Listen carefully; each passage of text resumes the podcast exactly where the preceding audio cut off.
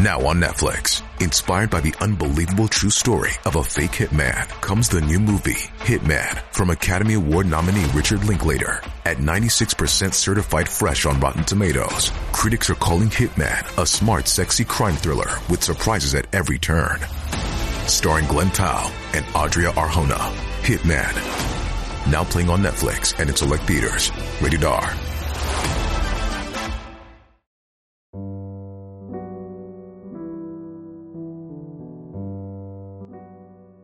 不为自己求安乐，但愿众生得离苦。大家好，这里是禅语，禅语伴您聆听佛音，平息烦恼，安顿身心。老子说：“天道无亲，唯亲善人。”一般对这句话很难理解。现在我们用养育孩子来做比喻，很多人去堕胎有个原因，怕养不起孩子，养一个孩子都很累，更何况再来一个。我们潜意识中都认为。这个人是我养的，家庭是我支撑的，其实不是的。首先要有个观念，每个人都有自己的福报，孩子来投胎是带着他的福报来的，看起来是父母在养，但其实还是孩子自己的福报在养。一件事情最后取得成功，是大家的福报在支撑，就是共同福报的累计。恶业也一样，现在环境破坏这么严重。我们都在谴责别人，但最后发现每个人都是破坏者。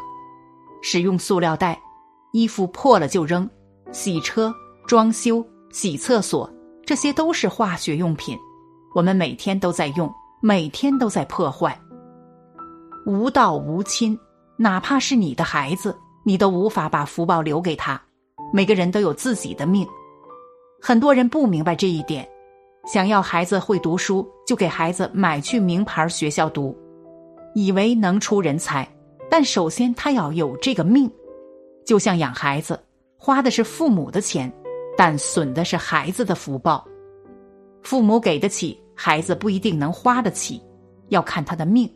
这就是天道无亲。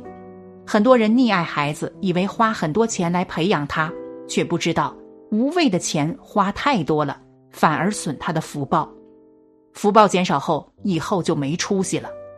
所以我常劝人家，孩子要读书就正常读，他命中要有读书的命，否则你给他请最好的老师都没有用。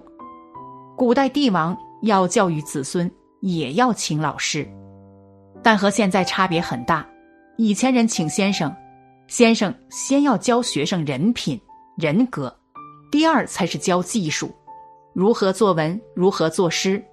现在不同了，没人教人品人格了，都是教技术，所以没有多大的意义。古人讲：留财给子孙守不住，留书给子孙子孙不读，只好留阴德给子孙，这才是正确的出路。你要先去种福田，做善事，以后子孙自然会赚钱。现在不要赚非分的钱。把子孙的钱都赚完了，消费完了，以后子孙就要受穷了。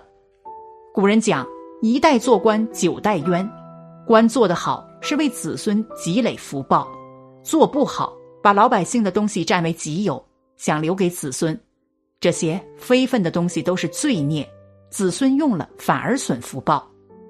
所以一代做官，九代冤。又说，如果为自己一家谋，就不要去做官。做官是为百姓谋，这才是天道无亲。天道虽然无亲，但唯亲善人。你只要广积阴德，还是有用的。想要孩子能读书的，就多做慈善，办学校；想要孩子发财的，就要多救济穷人；想要子孙健康的，就多施药。这就是唯亲善人。要讲到孝顺也一样，很多人很孝顺。给父母买很多补品，买不必要的东西，甚至办酒席祝寿，世人看来是热闹，其实是不孝，因为损了父母的福报。人家过个寿就要杀生那么多。民国时有个老人死了，他儿子办宴席三百桌，过几天老人就托梦来说：“本来我可以去天上好好享福的，但因为你杀虐过重，导致我在地府审判还出不来。”可见，虽然花的是儿女的钱，但却在损掉老人家的福报。父母花很多无谓的钱，也是损孩子的福报，这也是天道无亲。所以，不要给小孩子庆生日。小孩能读书，父母不要骄傲太早，到处宣扬，要对孩子严格一些，对他成长大有益处。过分浪费钱给孩子，都损孩子的福报。更何况，很多人在公司里头浪费，甚至国家单位里头浪费，都是损福报的。很多人都想着轻松赚钱，却不知道这也是在透支福报，不长久。我们要有自知福德浅薄、无福消受的概念。这里再举证一个故事：这天是大年初一，刘广才一家在包饺子。他们家住的是四合院。刘广才端着包好的饺子往厨房里去，走到天井时，无意中被什么东西给绊了一下，饺子掉了几个。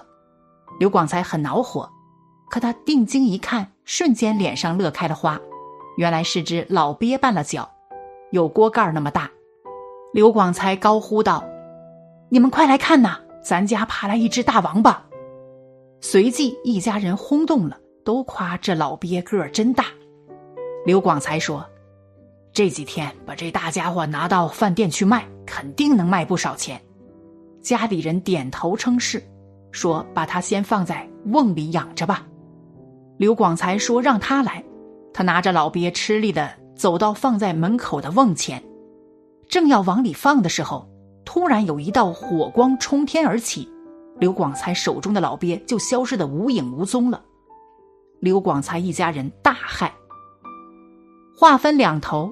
和刘广才同村的一个寡妇，一个人带着两个孩子，生活过得乱糟糟的，经常是吃了上顿没下顿。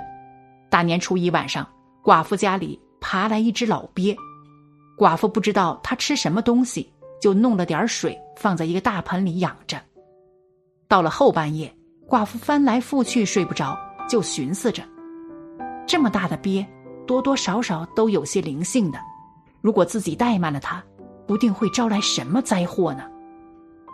第二天一早，寡妇给老鳖上了三炷香，对他说了一些安抚之类的话，还说：“你愿意留就留下吧，愿意走就走吧。”说完，寡妇就进屋做饭去了。等再出来时，那只老鳖已经消失不见了，盆里留下了五个很光滑的小石头。女人搓了搓，觉得很好看，于是就鬼使神差的。放到自家盛粮食的瓮里了。打这儿以后，怪事就发生了。寡妇发现瓮里的粮食怎么吃都不见少，她突然反应过来，觉得这应该是那只老鳖在帮她。